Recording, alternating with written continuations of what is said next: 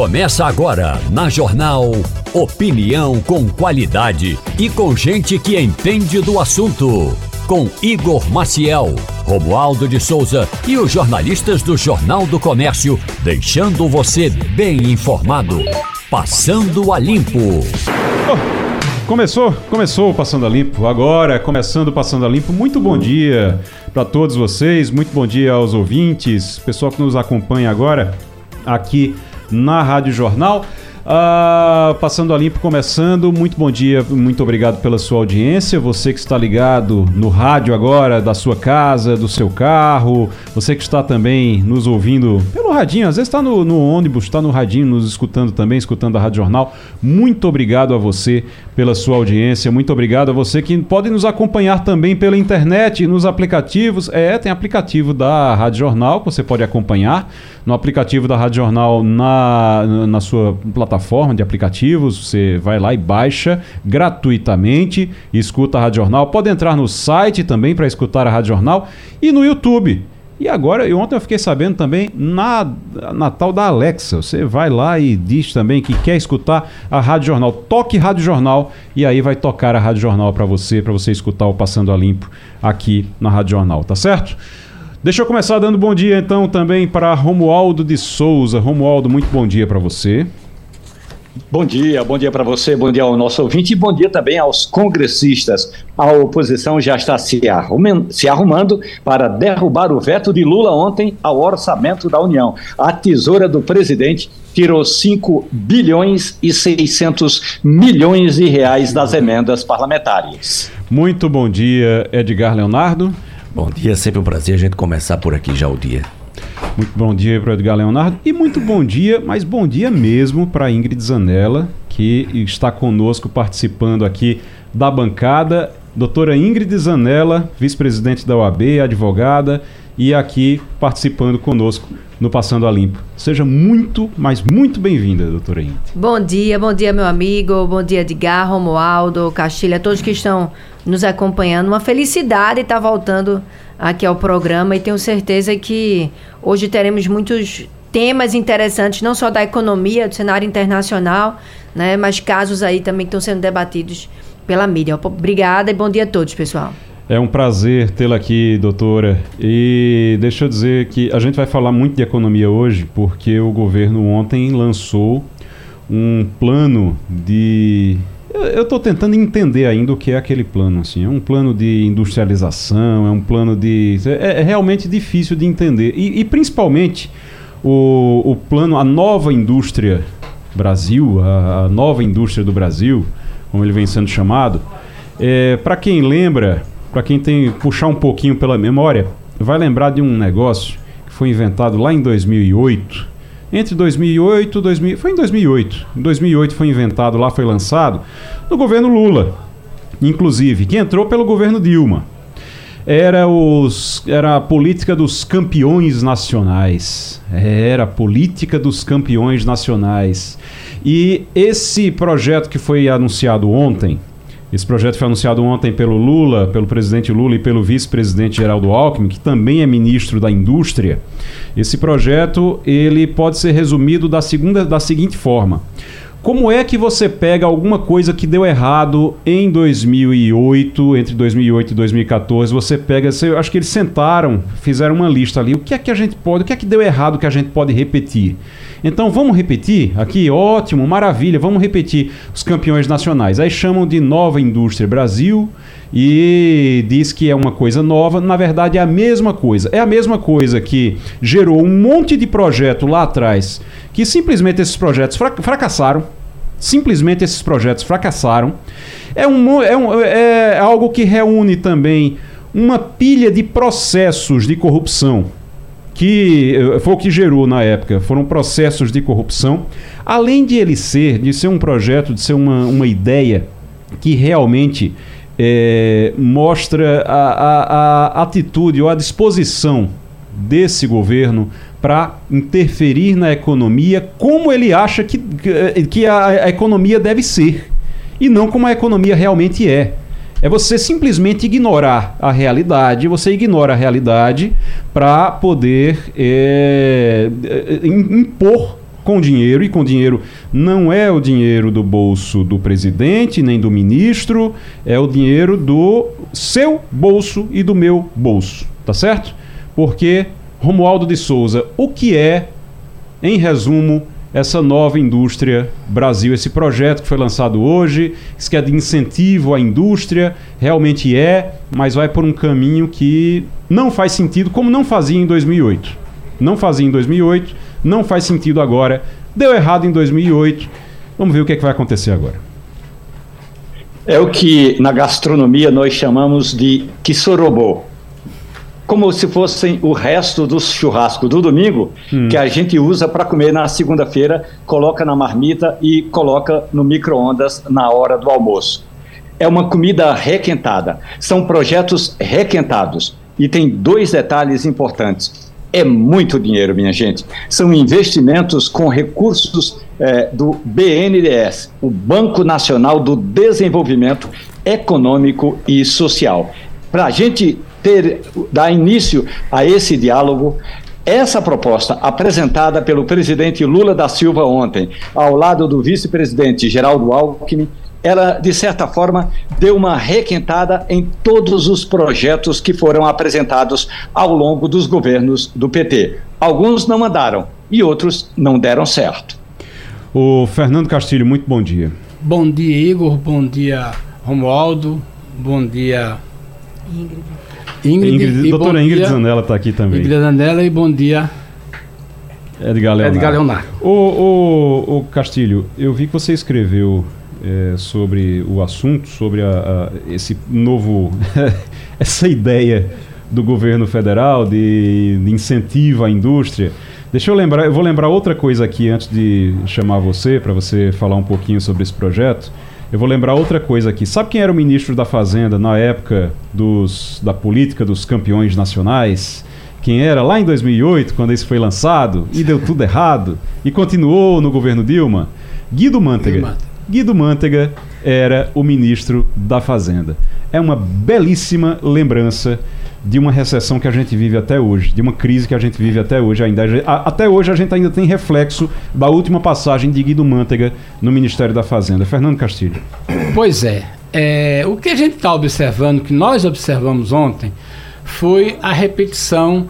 É, a sensação que dava é que a gente estava vendo, revendo um filme, não era um remake, a gente estava revendo um filme é, que já passou.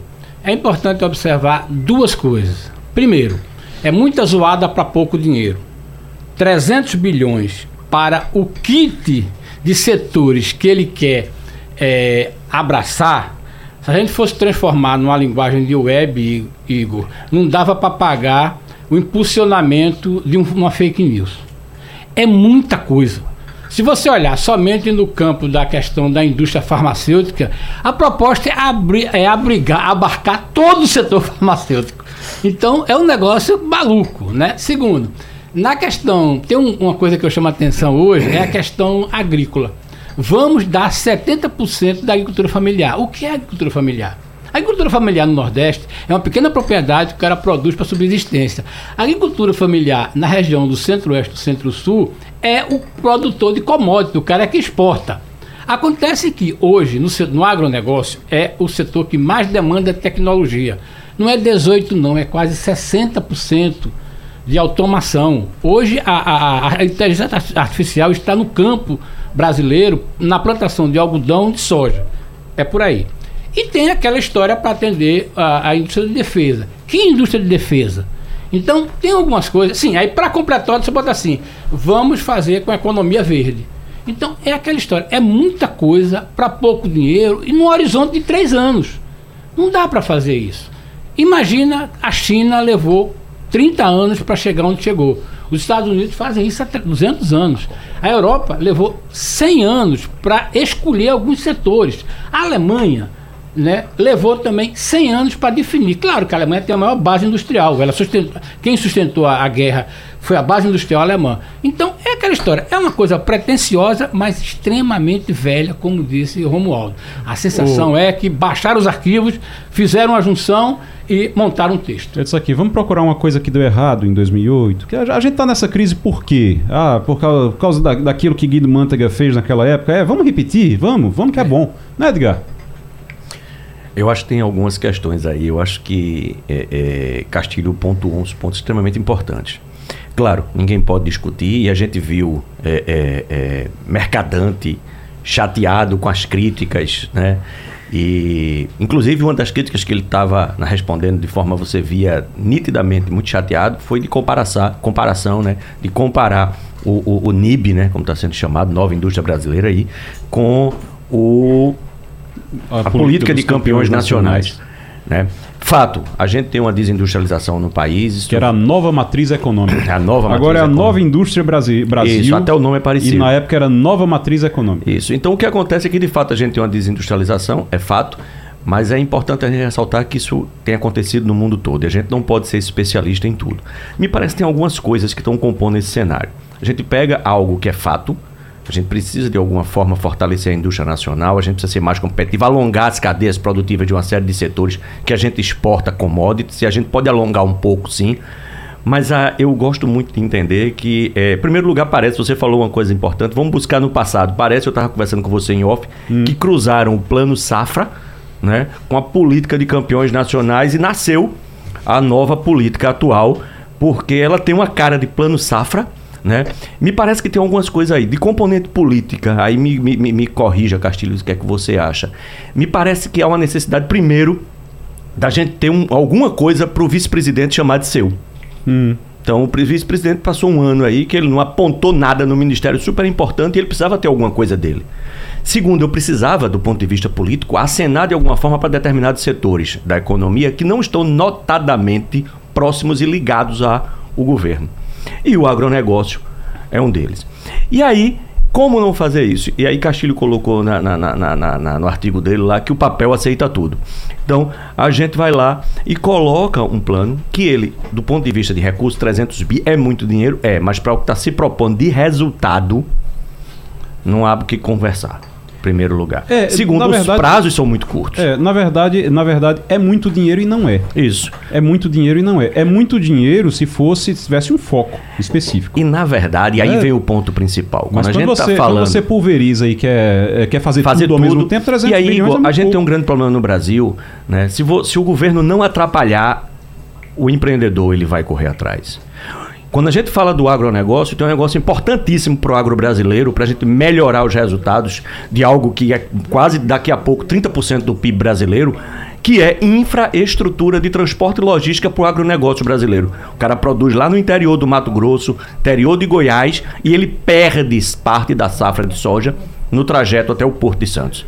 Então a gente precisaria melhorar a infraestrutura rodoviária, de portos, de aeroportos, de hidrovias, para permitir que a gente tivesse. Então a gente precisa dar segurança jurídica, a gente precisa reduzir burocracia, reduzir carga tributária, investir em educação e inovação. Porque como é que eu vou me tornar uma economia em 10 anos do futuro se a gente tem sérios problemas de educação? Onde vai estar o meu trabalhador? Doutora Ingrid, a gente é, vai voltar a falar nesse assunto no final do programa, porque do, do meio para o fim do programa, porque nós vamos aqui conversar com tentar o contato com o Marcos Lisboa, que é economista e fala, eh, acompanhou bem isso ontem, esse, esse anúncio ontem, e vai conversar com a gente aqui sobre o assunto.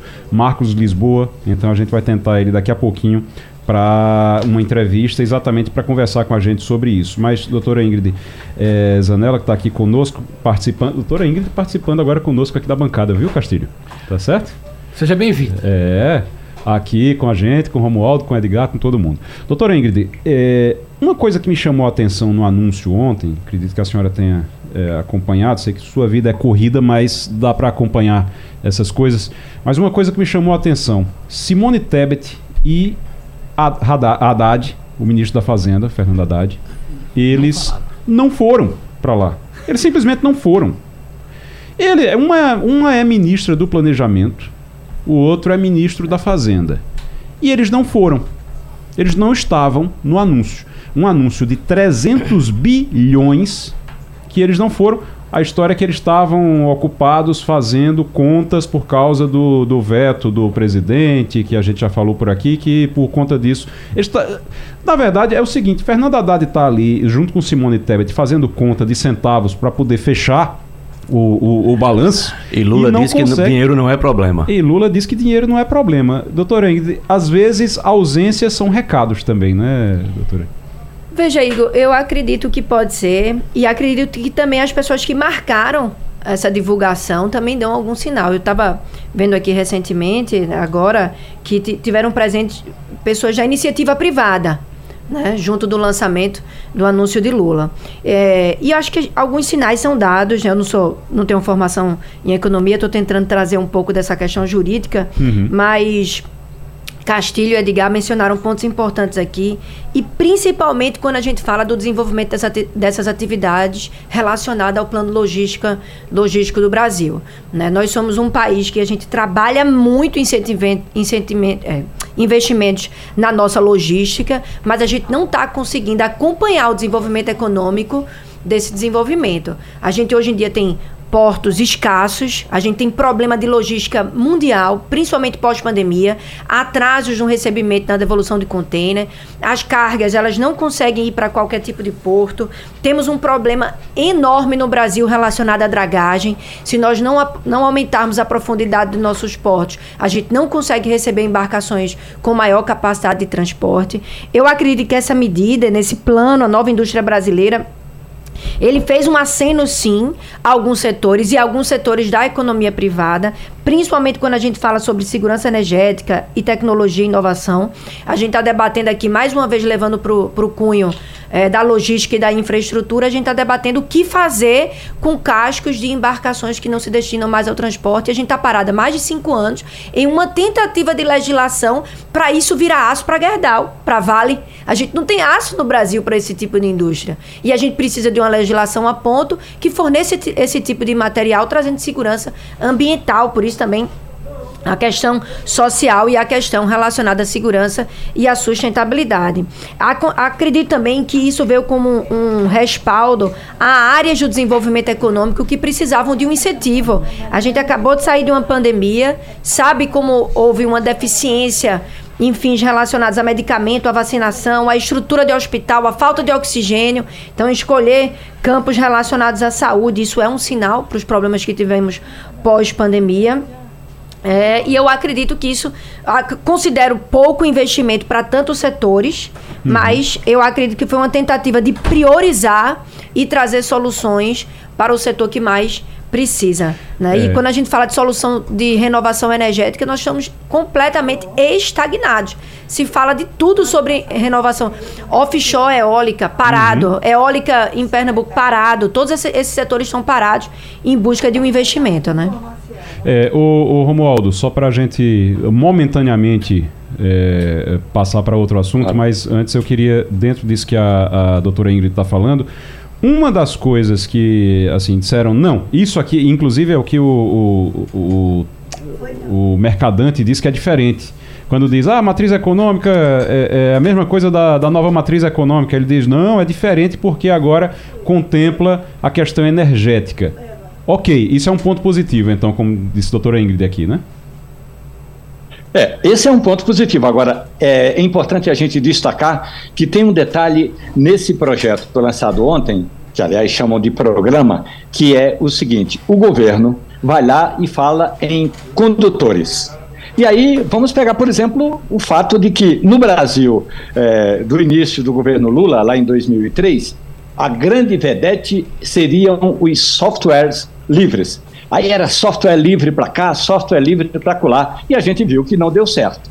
Aí agora o Brasil está querendo ter um, uma fábrica de condutor de chip, por exemplo, quando tai, Taiwan está fabricando zilhões de chips por hora. Ou seja, o Brasil quer inovar naquilo que lá fora a gente pode comprar e trazer pra, e importar para cá. E aí o Brasil vai montar uma fábrica para fazer chip. Pode imaginar na, no que vai dar. É, se, o que se fala muito é, tá, ok, vamos investir dinheiro, é, é praticamente, eles dizem, ó, é, é, jogar dinheiro fora, porque vamos investir dinheiro na indústria, na área de saúde, mas você vai fazer isso para competir com Philips, com Siemens, com, com, com Alemanha, com Japão, com China? Não dá. Você pode fazer isso para você ter uma, uma produção mínima nacional para uma emergência, você ter, e aí precisa ter, ou então você faz um plano, como tem nos Estados Unidos, tem um plano de guerra, né? Eles têm um plano de guerra, um plano para grandes crises, que eles viram as indústrias. As indústrias têm que ter plantas preparadas para, no caso de entrar em guerra ou alguma coisa do tipo, a, a indústria é obrigada a virar essa planta, a transformar essa planta para poder produzir alguma outra coisa que seja necessária naquele momento, ou de saúde, ou de, ou de, é, de defesa. Então, assim, você pode ter algo desse tipo, mas você ter realmente uma indústria para tentar competir com a Alemanha, com China, com Japão, e você investir bilhões nisso, você está jogando esses bilhões fora. Está é. jogando esses bilhões no lixo. Mas a gente vai voltar a falar nesse assunto. Eu quero agora dar as boas-vindas à secretária de Desenvolvimento e Habitação do Estado, a Simone Nunes, que está conosco. É, secretária, muito bom dia. Bom dia, bom dia aí, bom, bom dia a todos os ouvintes. O, o secretário. estar com vocês. Secretária, a gente está uh, aí com o setor da construção civil e 200 milhões anuais empregados pelo governo do estado na modalidade de entrada garantida. Tem um balanço já de como é que tá a entrada garantida, como é que tá. A entrada garantida, só para o ouvinte lembrar, é aquele que o governo do estado prometeu é, pagar ali 20 mil reais, né, até 20 mil reais, que é a entrada para poder garantir o financiamento para as pessoas que forem buscar, que forem comprar uma habitação, forem financiar uma habitação. Como é que tá? Como é que foi esse primeiro ano, esses primeiros meses do, do programa e qual é a expectativa agora? O, o programa lançado em 23, no próprio ano de 23 já ganhou dois prêmios, né? Ganhou o troféu ADM e o prêmio nacional da ABC, Associação Brasileira de Escolados, porque Pernambuco foi o primeiro estado do Norte Nordeste a ter esse tipo de programa que complementa a entrada. Isso significa dizer que hoje em Pernambuco nós temos uma solução para famílias de até dois salários mínimos que vale salientar que compõe 80% de todo o déficit do Estado, são pessoas, famílias que ganham até dois salários mínimos, e essas famílias antigamente não conseguiam acessar o financiamento do Minha Casa Minha Vida, porque o subsídio do governo federal não era suficiente para ela dar entrada. E aí foi quando o governo do estado lança a modalidade de entrada garantida do programa Morar Bem, que é um programa grande de, de habitação, é o maior programa da história de habitação no nosso estado. E é, não só lança o programa, coloca em orçamento, disponibiliza os recursos, e esses 200 milhões, é, eles são capazes de trazer o que toda vez que a gente traz mais um pernambucano para financiar, eu estou trazendo junto também dinheiro do fundo de garantia. Então, esses 200 milhões são capazes de captar cerca de 2 bilhões de investimentos em Pernambuco do Fundo de Garantia do Minha Casa Minha Vida. É porque isso acaba, acaba retornando, né? Você acaba. É, é um, um indutor, na Não, verdade. Veja, eu não estou nem falando ainda do retorno, eu estou lhe dizendo o seguinte: o governo do estado aporta 200 milhões Sim. e esses 200 milhões atraem 2 bi do governo federal dos do Fundo de Garantia ah. do Minha Casa Minha uhum. Vida.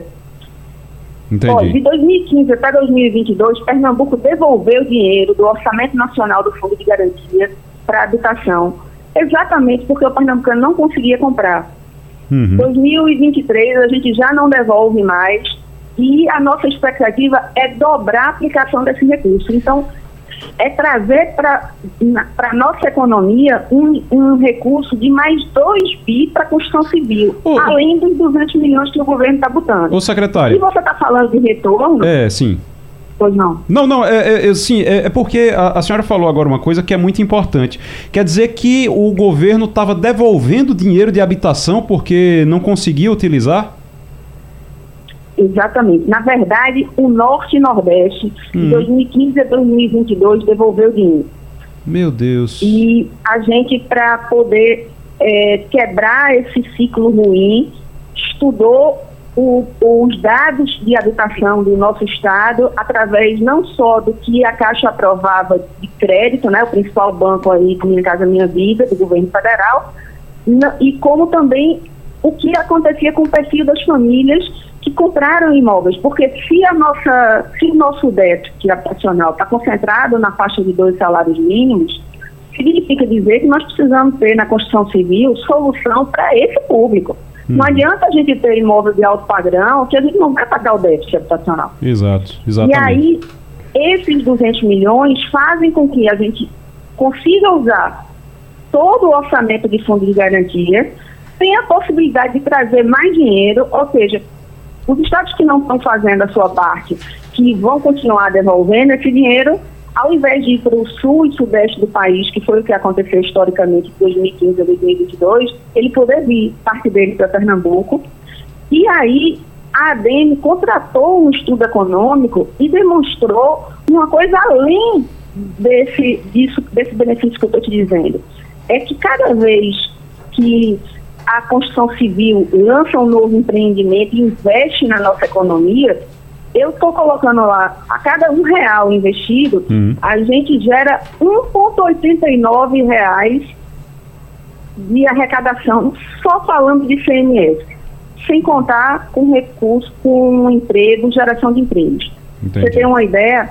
A cada milhão, a cada milhão aplicado na construção civil, são gerados 36 empregos diretos e indiretos.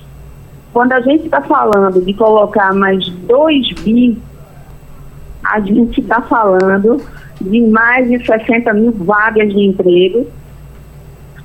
E isso traz um benefício não só de arrecadação, para a gente dizer que temos um programa de habitação sustentável uhum. e a decisão política da governadora de ter previsto isso em orçamento, que eu acho que esse também é um grande ganho que o mercado tem. É, não adianta um governo lançar um programa e quando você olhar a LOA, o PPA que vai com a previsão de gastos do governo, você não enxerga aquilo materializado, porque não se faz programa de investimento sem dinheiro. Uhum. E a governadora ela não só teve a decisão de lançar o programa, mas colocou no PPA e foi aprovado pela, pela Alep é, cerca de 300 milhões ano para habitação. É Isso é, é histórico para Pernambuco e dá segurança para o mercado da construção civil, porque essa não é uma indústria, é uma indústria de dois anos. Você para lançar um empreendimento mais rápido possível, está lançando agora, ele vai ficar pronto em 18 meses. Verdade. Então não pode ser um programa de voo de galinha, né? Tem que ser uma coisa sustentável, né? Ô secretária, a gente está aqui na nossa bancada, pessoal querendo lhe fazer pergunta, doutora Ingrid Zanella tem pergunta para a senhora nessa área de habitação. Boa tarde, secre... bom dia, secretária, tudo bom? É, não, dia. na verdade, eu fiquei muito animada com as informações trazidas aqui. Essa questão de habitação é um tema muito sensível aqui para o nosso estado de Pernambuco.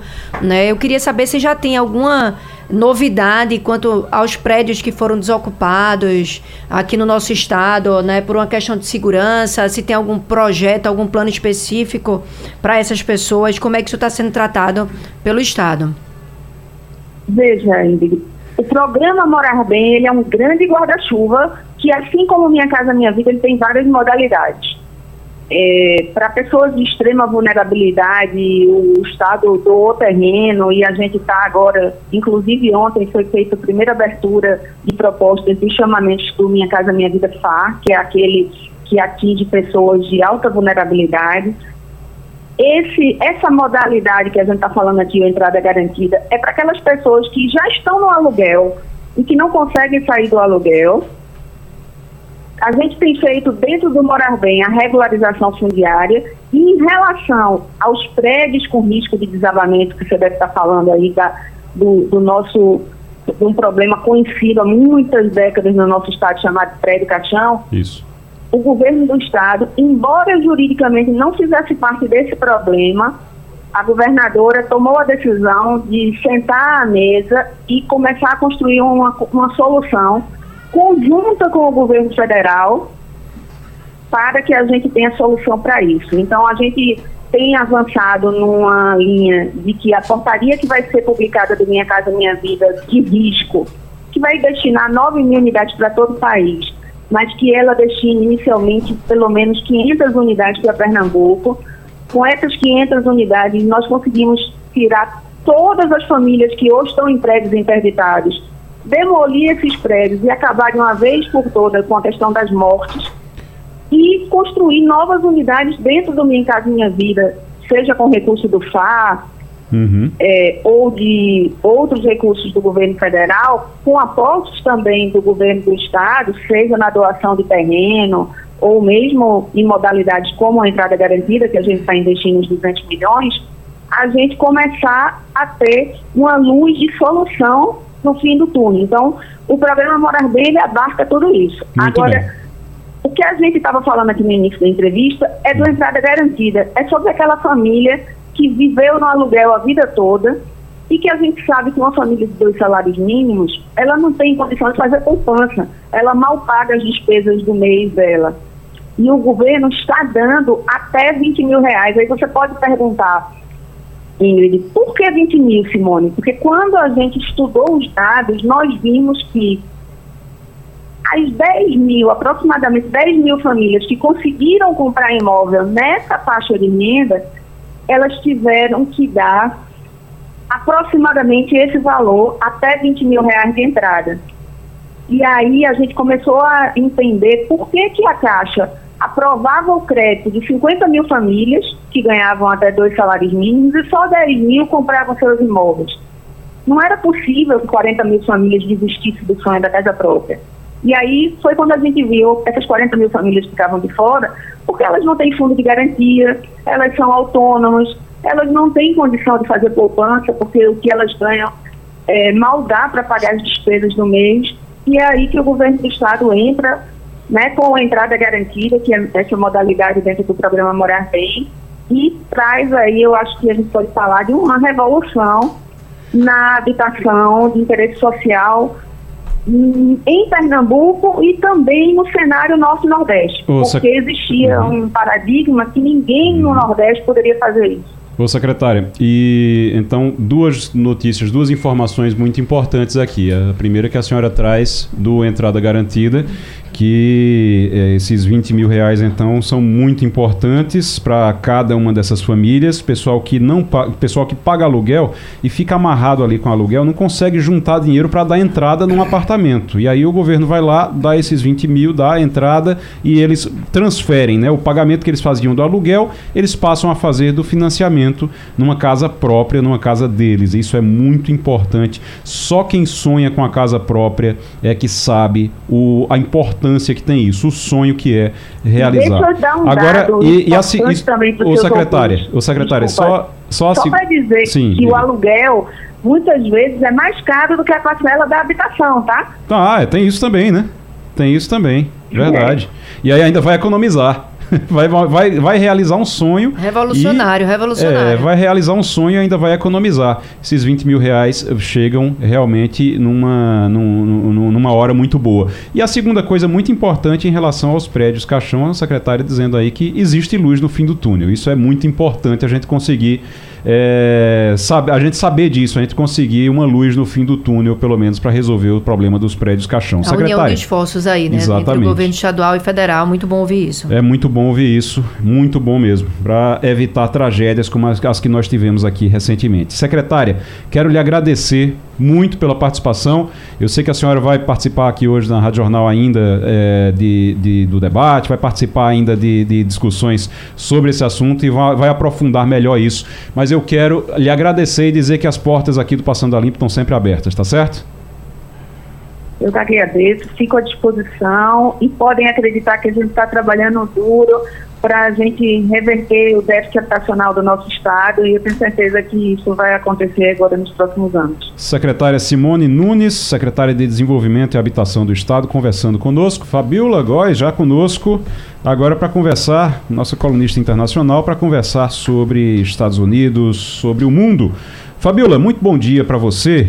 Eu quero saber o seguinte: a gente já trouxe aqui a informação essa semana que o Ron DeSantis anunciou o fim de sua campanha para representar o Partido Republicano, disse que vai apoiar Donald Trump e agora só tem uma adversária no Partido Republicano para o Donald Trump. Ela tem alguma chance?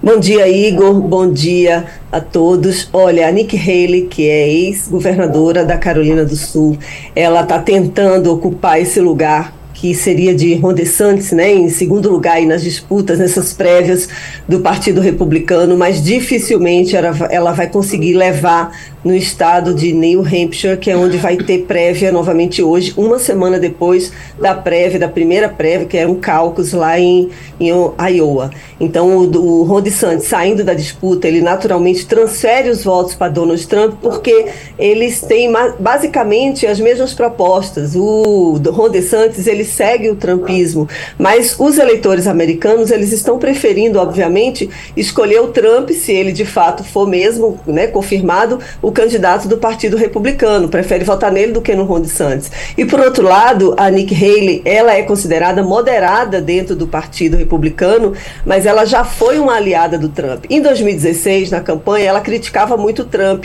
e aí depois ela acabou sendo a indicada do Trump na ONU, a diplomata, né, a embaixadora na ONU. Então, o cargo de confiança foi escolhida por Trump, então ela é muito acusada de mudar de opinião com muita facilidade, mas ela é moderada dentro do partido. O New Hampshire é um estado que tem 90% de brancos, é um estado conservador e é a grande chance, as pesquisas já estão indicando, já teve pesquisa ontem, um dia depois do Ron DeSantis anunciar a saída, em que a diferença do Trump para Nick Haley seria de 19%. Ou seja, ela não teria a menor chance. Mas ela vai tentar correr atrás, ela ficou em terceiro lugar na primeira, na primeira primária, né, em Iowa, então ela está tentando convencer, vamos dizer assim, os eleitores republicanos a irem votar nela como um contraponto. Ela acusa o Trump, o Trump fez uma confusão durante o discurso na semana passada e, e se referiu a ela como se fosse a Nancy Pelosi, que foi a presidente da Câmara dos Representantes, né? Então ela está jogando, dizendo que ele está senil, que ele está se confundindo e que a saúde mental dele pode ser colocada em xeque. Então ela está usando esses artifícios também para tentar pegar os independentes, né, que são mais conservadores ali do republicanos, para não votar no Trump. Fabiola Góes, direto dos Estados Unidos, conversando com o Passando a Limpo. Fernando Castilho. Fabiola, é, eu queria. Castilho, é, vou pedir só para você. Desculpe, Aí... desculpe. Fabiola, desculpe. É, eu queria é, que você falasse um pouco dessa história de que as autoridades estão investigando telefonemas falsos que imitam Biden, pedindo para os eleitores não votarem. A gente pensa que isso só acontece no Brasil. Agora, a gente tinha visto que alguns programas é, tinham vozes de textos de, de do presidente americano é, que falavam disso, né? E a gente também tinha isso é, no tempo do Obama. Mas isso é verdade? Quer dizer, é inteligência artificial aí trabalhando para pedir votos? Como é que está essa história aí? Bom dia, Castilho. Olha, é isso mesmo. É, os robôs estão fazendo mesmo, trocando vozes, né? A inteligência artificial está sendo usada como uma arma mesmo durante essas eleições e a gente vai observar vários estados, né, vários países tentando regular isso até as eleições, mas dificilmente vai impedir. E o que está acontecendo é que as autoridades de fato investigam. É uma voz do Biden dizendo para os eleitores não irem votar nas primárias que ocorrerão hoje em New Hampshire, porque vai ter primária do Partido Republicano e também ter, tem uma também do Partido dos Democratas, que é o partido do Biden. Essa primária, primeira, que seria do Partido Democrata de Biden, não vai valer de fato para contar o número de delegados, porque está tendo uma disputa, uma confusão danada em termos de calendário eleitoral. Tanto é que o nome de Biden não aparece na cédula de votação em New Hampshire, só vai aparecer na Carolina do Sul, que é a próxima e é um, um estado que não é só de branco, a maioria de branco, é um estado mais misturado. Então, eles não querem sair com, um, vamos dizer assim, o Biden não tendo tanta aprovação nesse estado de New Hampshire dentro das primárias do Partido Democrata. Então, quando a inteligência artificial né, é usada para falar para os eleitores não irem votar, votar, é por causa disso também. Então, está tendo também uma disputa, porque em New Hampshire as pessoas podem simplesmente chegar e votar lá, inclusive nas prévias do Partido Republicano, sem precisar ser cadastrada no Partido Republicano, como foram nas prévias anteriores em Iowa. Então, está tendo toda essa confusão. A, é a eleição americana é uma eleição muito complexa de se entender. Há votos indiretos e diretos, dependendo do estado. Né? Os delegados eles vão representar. Então, quem ganha os delegados nos estados, eles acabam juntando, somando votos para a disputa final. E quem ganha mais estados ganha a eleição. A gente sabe que é assim. Então, essa a inteligência está sendo muito utilizada e agora é a voz do Biden. Né? Ele, obviamente, criticou isso, esse, é, essa, esse uso da fala dele para incentivar né, os, os, eleitores a não irem votar, mas ele mesmo depois pediu e para conscientizar os eleitores a depositarem seu urna. Agora, lembrando, só vai valer mesmo em termos de contagem de delegados a próxima prévia do Partido Republicano, porque o calendário eleitoral foi escolhido pelo Partido Democrata, mas o, o, o, as regras de New Hampshire, e é um governador republicano, disse que as primeiras prévias do Democrata tem que acontecer lá. Então, está tendo uma divergência aí por causa desse calendário. Mas a inteligência aí está com força total aí nessas eleições americanas. Fabiola Góes, de, conversando com a gente, nossa colunista internacional. Uh, Romualdo de Souza. Fabiola Góes, muito bom dia para você. Essa história da, da imitação da voz de Joe Biden lembra uma, um vídeo da inteligência artificial brasileiro em que é, é, tem uma música é, bem adocicada do grupo Sultan of Swing, é, do grupo Dire Straits, em, em que é, Silvio Can Santos canta é, a música Sultan of Swing. E aí todo mundo fica imaginando se aquela voz é do Mark Knopfler ou de Silvio Santos, para no final mostrar que nem Silvio Santos canta tanto quanto canta o grupo da Ira Strait, nem aquela artificial, aquela inteligência artificial está tão batendo assim. E essa é uma demanda que já chegou também aqui ao Brasil, Fabiola, ao Tribunal Superior Eleitoral. O TSE já tem uma demanda de diferentes legendas, diferentes partidos, dizendo o TSE tem de se debruçar nesse assunto, porque pode vir um aperfeiçoamento dessa tecnologia, e aí, no final das contas, pode ter gente pedindo voto para alguém e que é apenas um pedido da inteligência artificial, Fabiola.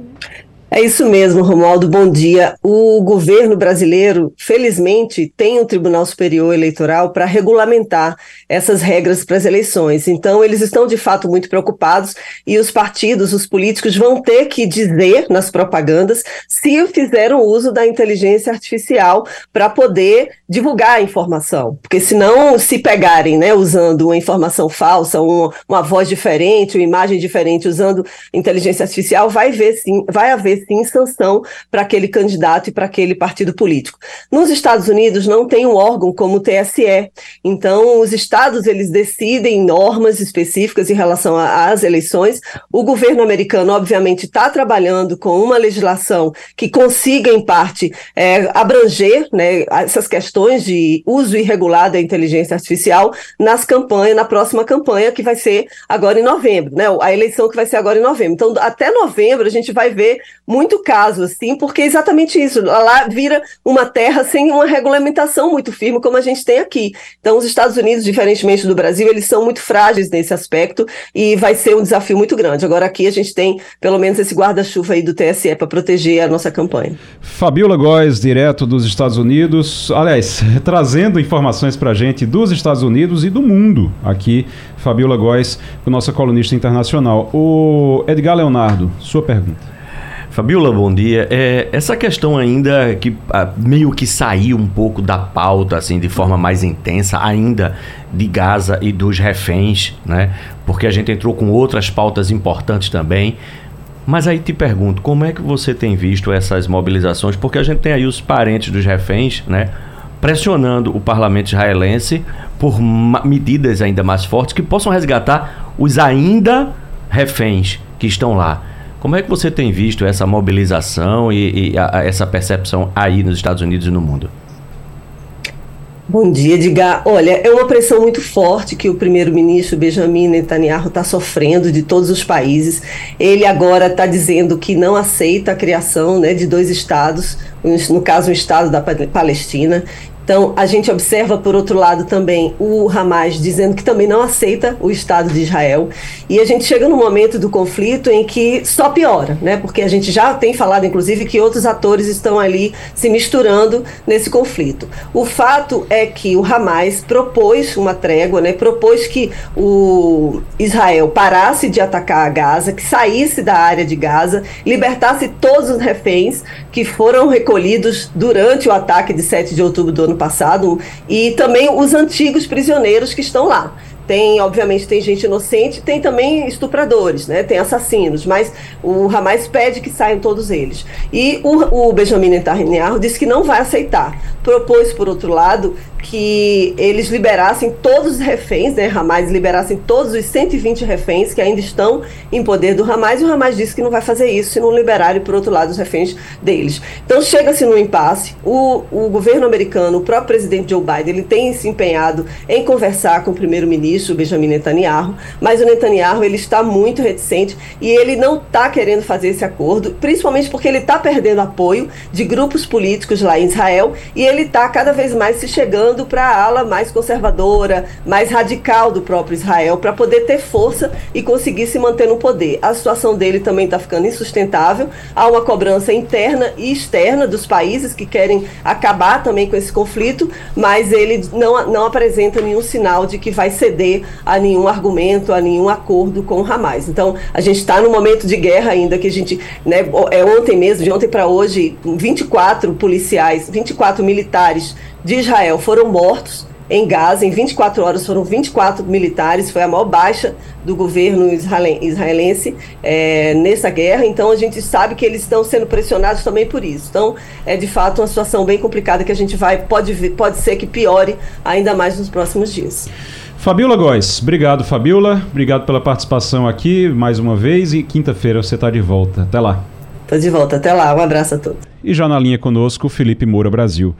Felipe, muito bom dia. Salve, salve, equipe, ouvinte da Rádio Jornal, sempre um prazer falar com vocês. Ô, ô Felipe, eu estou vendo aqui um monte de notícias sobre Lula critica a relação entre Bolsonaro eh, e Congresso, diz que vai explicar o veto de 5,6 bilhões no orçamento. É 5,6 bilhões no, nas emendas, no dinheiro que vai para os deputados distribuírem nas suas, nas suas regiões, nos seus, é, é, nas suas áreas eleitorais.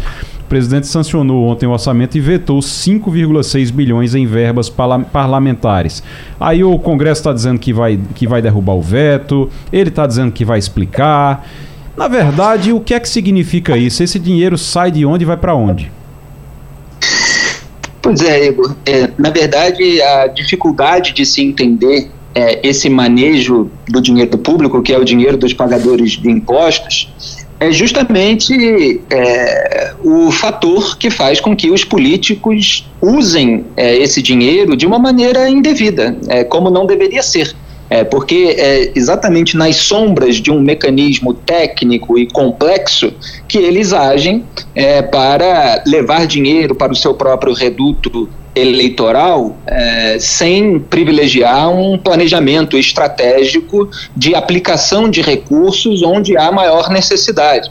Então, o que a gente viu no orçamento secreto, que o Lula, durante a campanha, atacava, porque era um mecanismo que vigorava no governo Bolsonaro, foi aquela distribuição de recursos sem que o parlamentar colocasse o nome é, na, no, no, registro é, desse envio de dinheiro e aí se mandava é, para a prefeitura é, do pai, é, do irmão, é, e aí depois a prefeitura contratava com esse dinheiro o serviço de uma empresa, é, de outro familiar ou de um aliado. Então, em cada etapa desse processo, para fazer uma obra de pavimentação de rua, asfaltamento, é, de estrada, em cada etapa desse processo, você tinha gente faturando é, sem muita transparência e sem os órgãos de fiscalização e controle atuando, porque muitas vezes também são instrumentalizados do ponto de vista político.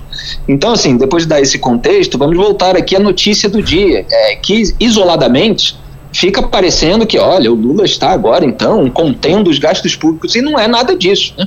Isso é um grande teatro, é uma farsa, é, porque ele está cortando é, 5,6 bilhões de reais em emendas de comissão, é, no entanto, o valor que foi sancionado, quer dizer, o, o valor que ele aprovou, é, para as emendas de comissão é de 11 bilhões é, de reais, que foi a quantia inicialmente combinada entre os parlamentares.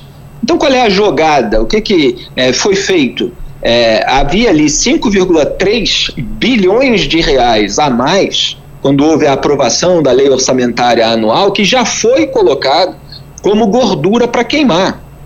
Então, os parlamentares são muito estratégicos é, nessa articulação e o Lula precisa do apoio deles. Ele não tem maioria no Congresso Nacional e ele é o, o, o, o patriarca do toma lá da cá. Então, ele compra apoio com a distribuição é, de emendas. Então já havia 5,3 bilhões de gordura. Ele vetou aí 5,6, que é só um pouquinho a mais, mas quando você vai ver a verba que foi aprovada, ela já é enorme e muito maior do que havia antes, porque o Supremo Tribunal Federal derrubou o orçamento secreto. E aí, as emendas de comissão, eu já vou explicar um pouquinho mais isso, elas se tornaram as herdeiras desse orçamento secreto. Quer dizer, apesar é, do reconhecimento da institucionalidade desse mecanismo, se criou uma forma de dar áreas de legitimidade ao uso desse recurso. Por que áreas de legitimidade? É, porque, é, na teoria, é, você, com as emendas de comissão, é, tem uma reunião colegiada para planejar, para aprovar a aplicação dessas verbas. Só que quando a gente foi analisar minuciosamente isso ao longo do primeiro ano do mandato, que foi 2023, é, do próprio Lula, não foi isso que aconteceu. Eles carimbaram ali essa verba toda como emenda de comissão, bilhões de reais, né? no ano passado foram liberados 6,9 bilhões de reais, mas é, eles faziam essa aprovação de uma forma genérica, é, sem especificar é, quais são as, as obras, quais são as localidades atendidas, isso passava a ser negociado depois. Então, essa falta de critérios na distribuição é, do dinheiro, nos municípios que são contemplados com essa verba, é, e até no, nos nomes é, de senadores e deputados federais, ela continuou, a, é, continuou ocorrendo sob uma fachada que é de, olha, temos aqui um colegiado para decidir essa aplicação. É, então, é, tudo isso, na verdade, é um orçamento secreto maquiado. E o veto é o veto exclusivamente da gordura.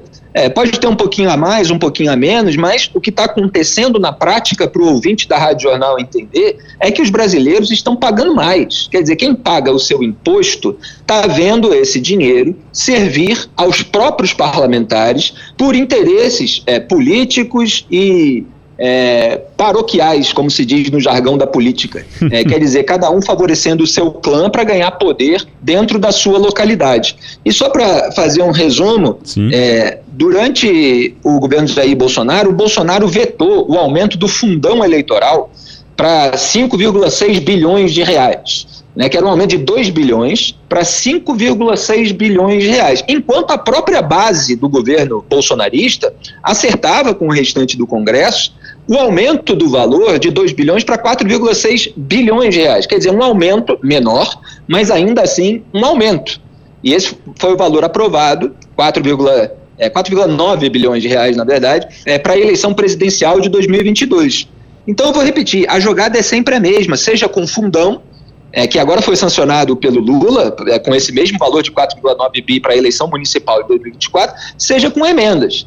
Quer dizer, é o que? Ter gordura dos próprios aumentos para queimar, para uhum. passar a impressão de que houve contenção de gastos, quando, repito, os brasileiros estão pagando ainda mais no total. A estratégia é estratégia de, estratégia de negociação de feira, né, Felipe? Você chega e diz: olha, estou aqui, é, você bota um pouquinho a mais no preço e aí depois você diz, eu estou dando um grande desconto para a senhora, minha senhora. Aqui, ó, tá, tá aqui o desconto para a senhora, tá aqui o desconto para o senhor. Na verdade, ele aumentou o preço antes para poder dar o desconto e ficar exatamente o preço que ele queria. Estratégia. Exatamente, Igor. É. O pessoal mais jovem deve conhecer esse mecanismo em relação à meia entrada. Lembra aqueles eventos Sim. que dobra o valor para se cobrar a meia entrada? Uhum. Aí não é meia, né? É, exatamente. É, a, a, você lembrou bem, Bolsonaro fez a mesma coisa. Eu lembro dessa discussão todinha, dessa discussão foi uma, na época foi uma grande discussão e ele fez muita propaganda dizendo que tinha conseguido diminuir. Na verdade, tinha dobrado. Isso. Né? Exatamente. Dobrado. O valor foi, foi do que dobrado. é. bi para 4,9 bi. É, exatamente. Vamos acompanhar. Felipe, obrigado, Felipe. Até quinta-feira. E é, o último comentário Ah, é claro, que é, as emendas, seja é, de comissão ou individuais, é, etc., elas estão no valor total hoje é, de 48 bilhões de reais. Hum. Então, 48 bilhões de reais, al- alguma- algumas dessas emendas têm mais transparência, mas outras têm menos, é, como, como eu coloquei.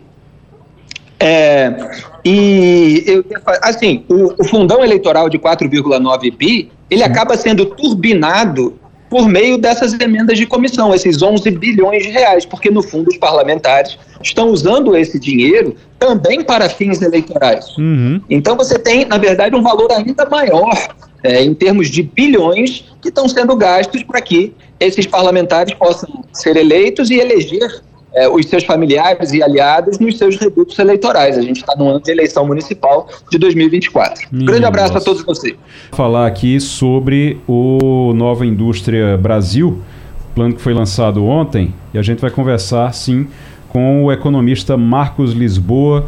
Já está conectado conosco para a gente conversar aqui eh, um pouquinho sobre isso. Eu vou pedir, eh, doutor Marcos, já para a doutora Ingrid Zanella, que está aqui conosco, nossa bancada formada aqui por Romualdo de Souza, Ingrid Zanella, Edgar Leonardo e Fernando Castilho.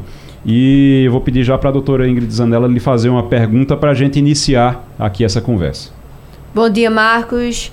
Esse tema está sendo muito debatido, né? Porque traz novas expectativas e algumas críticas antigas aí sobre esse modelo de desenvolvimento econômico. Né? Eu queria saber sua opinião sobre esses pilares que foram escolhidos pelo governo para esse desenvolvimento, principalmente relacionado a essa segurança energética, o que a gente pode esperar, né? se isso de fato vai trazer algum benefício, algum ponto positivo, né? Qual a forma que isso poderia desenvolver a questão de usinas hidrelétricas offshore, eólicas, ou aqui no estado de Pernambuco, temas que a gente está debatendo muito e não consegue avançar, seja por uma ausência de legislação ou pelo custo elevado dessas operações. Bom, obrigado pelo convite. Né? Prazer estar com vocês aqui.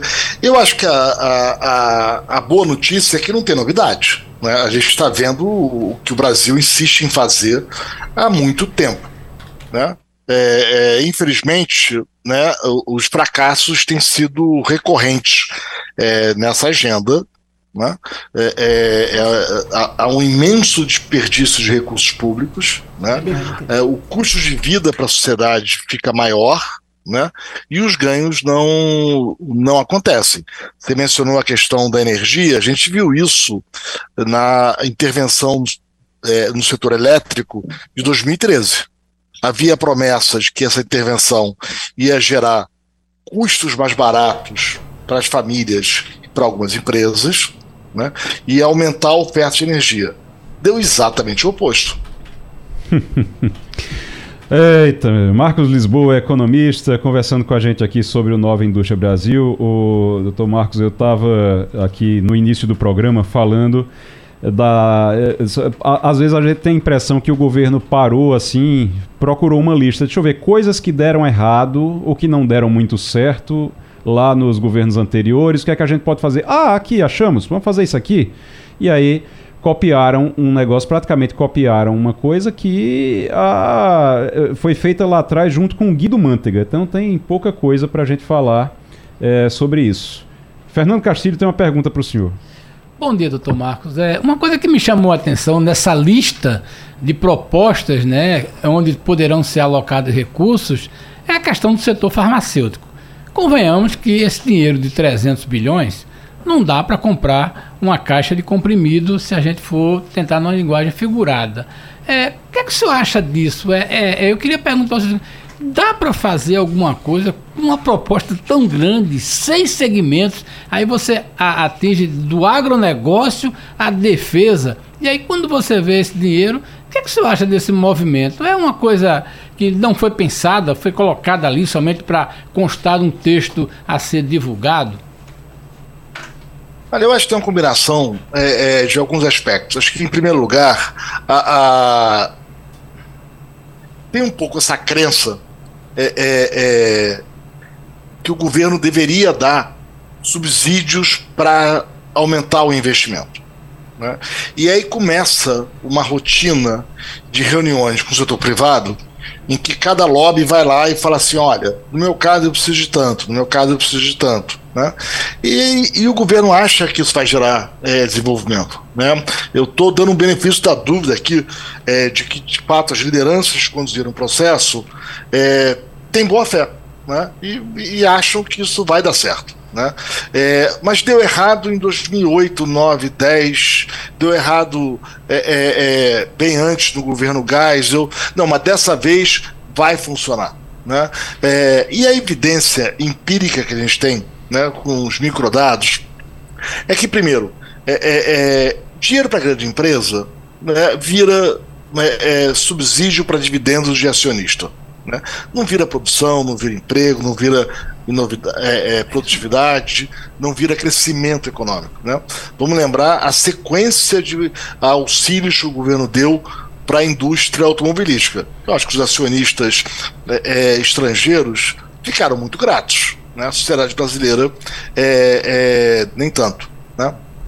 A, a, a gente descuida muito no Brasil do desenho da política pública. Então, dando o benefício da dúvida, né, que a motivação é promover o desenvolvimento, né, a gente tem histórias de sucesso no Brasil. Né? Uhum. Aí, né, Porto Digital do Recife. Né? É, é, tem subsídio? Tem. Ele é pequeno. Tem uma governança muito cuidadosa? Tem. Né? Envolvendo vários atores da, é, da sociedade. É, é, tem bons resultados a mostrar? Caramba, impressionante. Eu tive aí em outubro e 50 mil inscritos naquele no... mega evento, uhum. né? Você vê a quantidade de empresas. Então a gente tem boas histórias. Agora, essas histórias envolvem investimento em educação, formação de capital humano, né? desenho cuidadoso da política pública e estímulo à concorrência, não à proteção de empresas ineficiente. Ô, ô, doutor Marcos, eu tenho a impressão, doutor Marcos é economista, doutor Marcos Lisboa é economista e presidente do INSPER, diretor-presidente do INSPER. É, doutor Marcos, eu tenho a impressão que às vezes o, o governo, o Lula e o pessoal no, no, PT, eles acreditam que é simplesmente vamos pegar aqui um volume de dinheiro, bota, joga, injeta esse dinheiro e o resto acontece por gravidade. O resto vai acontecer por gravidade. Ah, passa a impressão de que não tem uma estratégia realmente, de que não tem um planejamento. Não sei se é, é impressão minha só.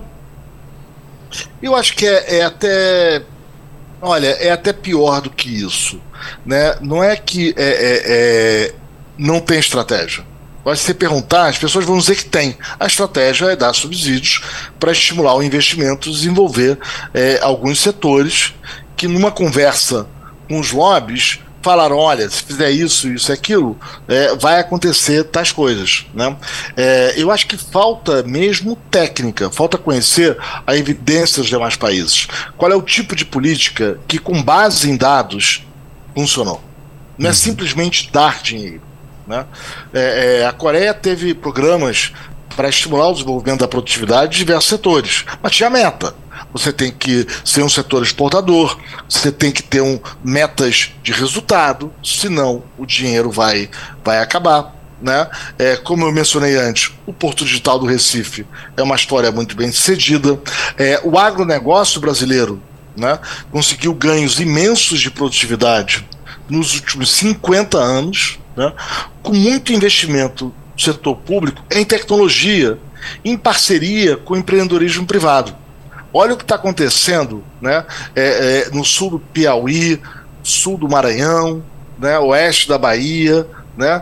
É, você pega os microdados, né, a, a, a, o aumento de produtividade do agronegócio está gerando emprego, melhor qualidade de vida da população, finalmente redução da desigualdade regional, como já aconteceu com o Centro-Oeste. Uhum. Isso contou com muita política pública de apoio à inovação e a formação de gente em parceria com o setor privado e empreendedor. Isso é muito diferente da política pública que protege velhas empresas que inovam pouco né, é, e que distribuem os recursos como dividendos. Dr. Marcos Lisboa, economista, diretor-presidente do INSPER, conversando aqui com Passando a Limpo sobre o Nova Indústria Brasil, que foi lançado ontem e que muita gente está criticando, dizendo que é a mesma coisa da nova matriz econômica lá de, das campeões, da, da política das campeões, campeãs nacionais, que, para quem não lembra, não deu certo. E para quem não lembra, a gente, tá, a gente enfrentou uma recessão, em partes, por conta disso também a gente ainda enfrenta né, uma, uma, os, os, resultados dessa recessão. O Romualdo de Souza, tem pergunta para o doutor Marcos? Professor Marcos Lisboa, muito bom dia para o senhor. Ontem, professor, eu estava no Palácio do Planalto e acompanhei parte de uma entrevista que era para explicar o Nova Indústria Brasil. E lá pelas tantas, professor, o governo cita o exemplo da agricultura familiar que vende para o Estado parte dos seus produtos usados na merenda escolar para justificar que esse Nova Indústria Brasil tenha também uma política de obras e a exigência de compras públicas de fornecedores brasileiros. Professor, parece uma mistura é, do que a gente viu no passado, daquela história. Nós vamos ter um software livre, que não funciona absolutamente nada, e com uma reserva de mercado que o Brasil não consegue garantir, professor. Olha, eu acho que o, importante da agricultura é garantir que o preço dos alimentos é, é, seja barato de forma eficiente, competitiva para a população. Né? Ah, esses números de agricultura familiar no Brasil, é, é, confesso que toda vez que eu fui atrás deles, é, nunca bateram o que as pessoas afirmam. Né? Regras de conteúdo é, é, é, local, né, proteção para pequenas empresas, em geral, não funcionam. Né? Ah, ah, e é aí que eu comento que falta trabalho técnico para fazer políticas públicas de inclusão que sejam eficazes. Né? Essa não tem sido a nossa tradição. É, é, tem grupos de controle? É, é, cadê a avaliação técnica de outros países? É, é, elas estão sendo, elas foram eficazes? Quais foram a, as condições de contorno que as viabilizaram? tudo isso fica meio ausente da proposta. Dr. Marcos Lisboa, economista e diretor-presidente do INSPER. Edgar Leonardo. Doutor Marcos, bom dia. É, a gente sabe, o senhor estava falando exatamente disso, que política pública ela precisa ser avaliada por resultado e não por boa vontade, por intenção. Não é verdade? Isso é uma máxima que a gente precisa ressaltar. Mas me parece que nesse caso específico do novo projeto do NIB, a gente tem aí um, uma certa incompatibilidade de medidas. Por exemplo, a gente termina o ano e basicamente começa discutindo a questão da reoneração né, de uma série de setores. E aí, na sequência, a gente vem com o lançamento de um plano exatamente para a industrialização, mas a gente acabou de agir contra a desoneração, reonerando depois de ser discutido. Então, e a gente não vê um foco no ponto que eu acredito, e eu queria que o senhor confirmasse para mim, que é a questão do ambiente de negócios. A gente tem uma segurança jurídica. Por exemplo, é tão importante o agronegócio brasileiro, e o agronegócio brasileiro, ele sofre com insegurança jurídica, com invasão de terra, com uma série de, de questões que são colocadas no dia a dia. A gente não tem infraestrutura, e eu estou falando especificamente de um setor. O agronegócio brasileiro perde muito por conta de infraestrutura, por exemplo, logística e transporte. Então a gente precisaria ter uma infraestrutura, menos burocracia, redução de carga tributária e aí sim a gente chegar em dois pontos que a gente não consegue resolver no curto prazo em dois, três, quatro anos que é a questão de investimento em educação e inovação, porque esses novos empregos nessa nova economia vão prescindir de pessoas preparadas e capacitadas para atuar nesse segmento. Como é que você, o senhor vê essa, essa talvez, na minha humilde opinião, distância entre efetivamente o que é um planejamento e o que, é, o que são algumas ideias que cabem no papel e a gente não focar um planejamento de melhoria do ambiente de negócio para a economia brasileira realmente conseguir crescer?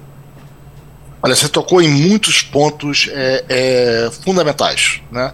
É, eu tenho dito é, é, é, que o Brasil tem governo de mais e Estado de menos. A gente precisa de mais políticas de Estado e menos voluntarismo em intervenções institucionárias.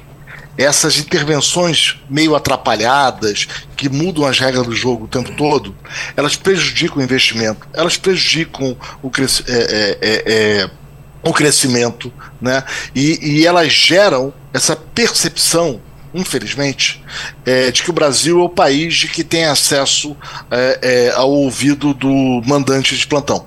Né? Em vez de ter instituições de Estado que garantam políticas de longo prazo. A gente não pode ter essa insegurança tributária. Se a gente quer ter investimento em infraestrutura, a gente precisa ter agências de Estado fortes que garantam as regras do jogo que os contratos sejam cumpridos. A gente não pode ficar rompendo o contrato com a facilidade que a gente faz é, é, por aqui. Bom, a gente pode fazer isso, só vai continuar sendo um país pobre, é, é, é com baixo é, investimento. A gente precisa cuidar muito mais da qualidade da gestão da política pública e ela sendo avaliada pelo impacto que tem na população. Se eu quero ter uma política educacional, o ponto de partida devia ser o aprendizado das crianças né? As crianças estão aprendendo mais português e matemática no, no fim do ensino é, fundamental? Né? A, a, ou não? Ou a gente está botando dinheiro que não está virando política pública? E a gente tem ótimos exemplos de política pública. Pernambuco criou a, de forma disseminada o ensino integral. Né? É, é, é, é foi um sucesso. Todas as evidências que eu conheço só que a política foi muito sucedida. O Ceará tem experiências é, é, em algumas cidades incríveis é, com o ensino é, fundamental 1, é, é, sobretudo.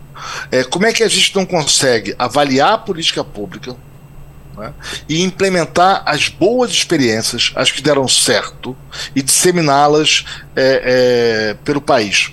A, a, a, o agronegócio certamente sofre com a infraestrutura deficiente do Brasil, como todos nós. Né? Agora, de novo, você faz uma, uma capitalização da Eletrobras, né? É, é, que, em princípio, é uma medida muito boa, né? mas no meio do caminho entram diversos penduricalhos que vão aumentar a conta de energia para todos nós. Né? Então, o gás sai do litoral, ele vai ter que ir para o norte ou centro-oeste do país para ser transformado em energia e então vir para onde está faltando energia que é São Paulo. É um custo de logística gigantesco que vai ser arcado, vai ser pago é, é, pela sociedade em geral, né, absolutamente é, desnecessário. No projeto das eólicas, coisas semelhantes foram é, introduzidas. Então, é, infelizmente, no Brasil, né, é, os lobbies, os grupos de pressão, eles conseguem enfiando esses penduricalhos né, hum. nos projetos de lei né, que geram baixa produtividade, baixo crescimento e pior custo de vida para todos nós. Doutor Marcos Lisboa economista, atual diretor-presidente do INSPER. O, doutor Marcos, eu é, ontem estava observando o anúncio, o Romualdo estava por lá. Uma coisa que me chamou a atenção, chamou a atenção de muita gente, é que num anúncio como esse, 300 bilhões, é, no momento que está se tentando fechar as contas, Fernando Haddad e Simone Tebet simplesmente não apareceram por lá. É, tem um monte de justificativa, de certo estavam fazendo conta. É, eu, eu, eu, tenho a impressão, às vezes, que de um lado fica Fernando Haddad e Simone Tebet fazendo conta dos centavos para poder fechar o, o ano, para poder fechar é, a, a, conta realmente, e o restante do, do governo está ali procurando uma forma de gastar esse dinheiro, até porque estamos num ano eleitoral.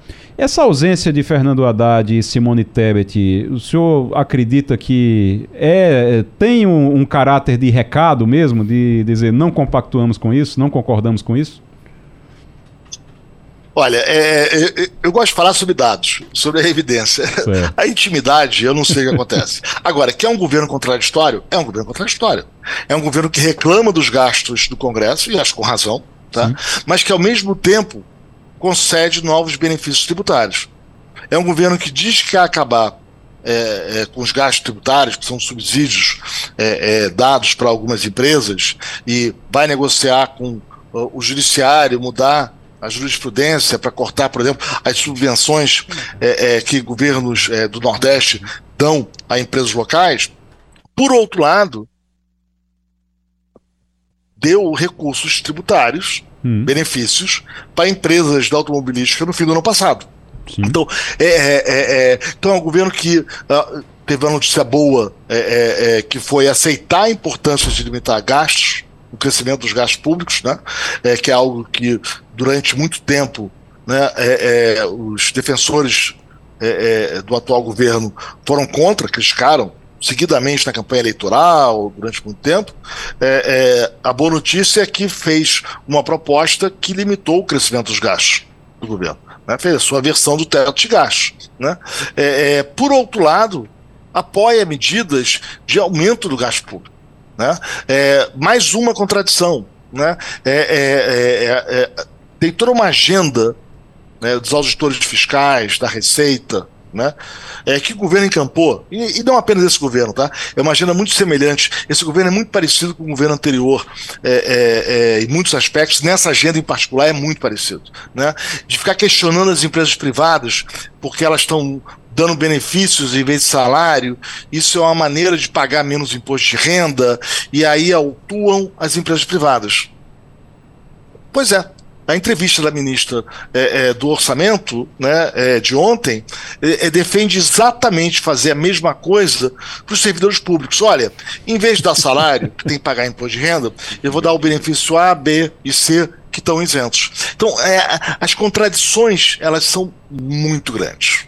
Bom, doutor Marcos, quero agradecer então. Uh, aqui só lembrar que a gente precisa, é claro, ser otimista, né? A gente precisa ser otimista, esperar que as coisas deem certo, mas é difícil quando a receita é antiga e já não deu certo. A receita já não deu certo antes. Só para lembrar aqui, entre 2008 e 2014, o Tesouro injetou Lá era Guido Mantega, grande Guido, Guido Mantega era o ministro da Fazenda.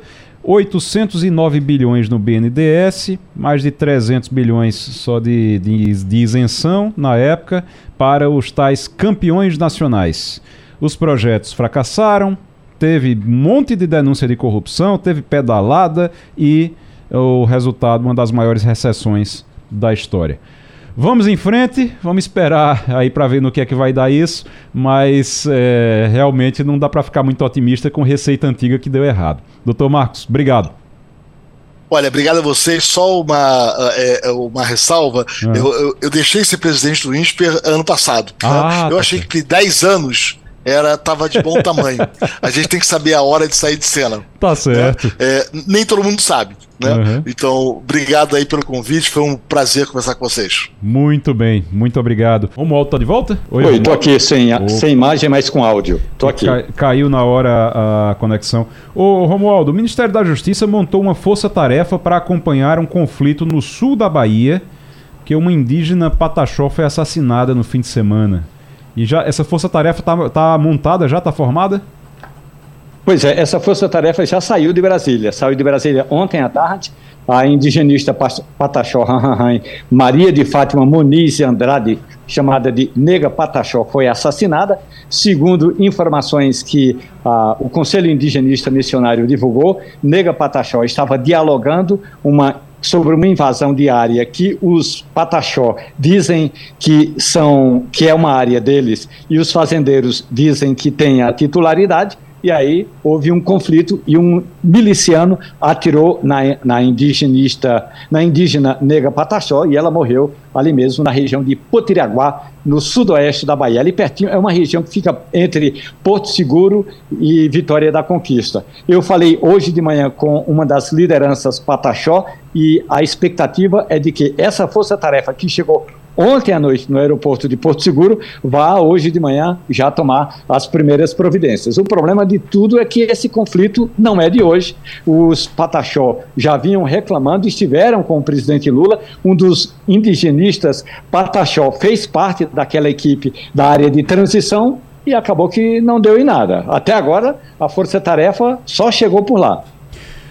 É, Tá, eu tô, tava vendo notícia ali que no caso dos Yanomamis também, o ministro da Defesa, José Múcio, disponibilizou um avião, né, Romualdo? É. Disponibilizou um avião para ficar fixo lá, porque toda aquela conversa que tinha no, até no governo anterior, que abandonou os Yanomamis, que estava tendo morte, morreram os Yanomamis e tudo, continuou morrendo. Continua assim, continua a crise. É, com razão. Continua a crise, é. continua morrendo, e aí houve um pedido que foi feito, aliás, a reportagem da Rádio Jornal hoje antecipou, e eu contei isso no Jornal do Comércio, na, na minha coluna no Jornal do Comércio.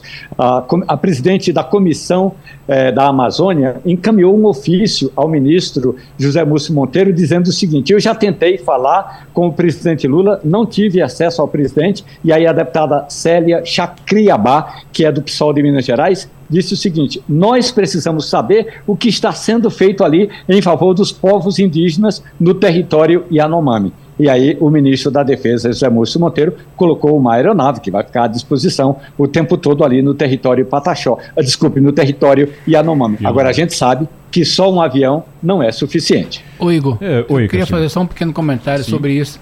É, o governo, mais uma vez, desconhece a realidade econômica daquilo ali é, o pacote de investimentos que os garimpeiros né, ilegais fazem ali é muito forte e muito grande se comparado ao investimento do governo do setor público para reprimir. É, a atividade é altamente lucrativa, mas demanda capital muito alto. Então, quando você olha é o seguinte, se a gente for olhar desde um ano o que foi destruído em termos de equipamento, essa conta não foi feita ainda, mas se você somasse a preço de mercado, você teria valores muito altos. No entanto, continuam chegando máquinas, continuam chegando bombas, você está entendendo? Então, existe toda uma cadeia produtiva de elementos para fazer a exploração do, do garimpo, do garimpo uhum. né, que chega independentemente da ação do governo. E tem que lembrar que aquele território tem fronteira com a Venezuela. É, então veja bem, que tipo de capital está chegando ali?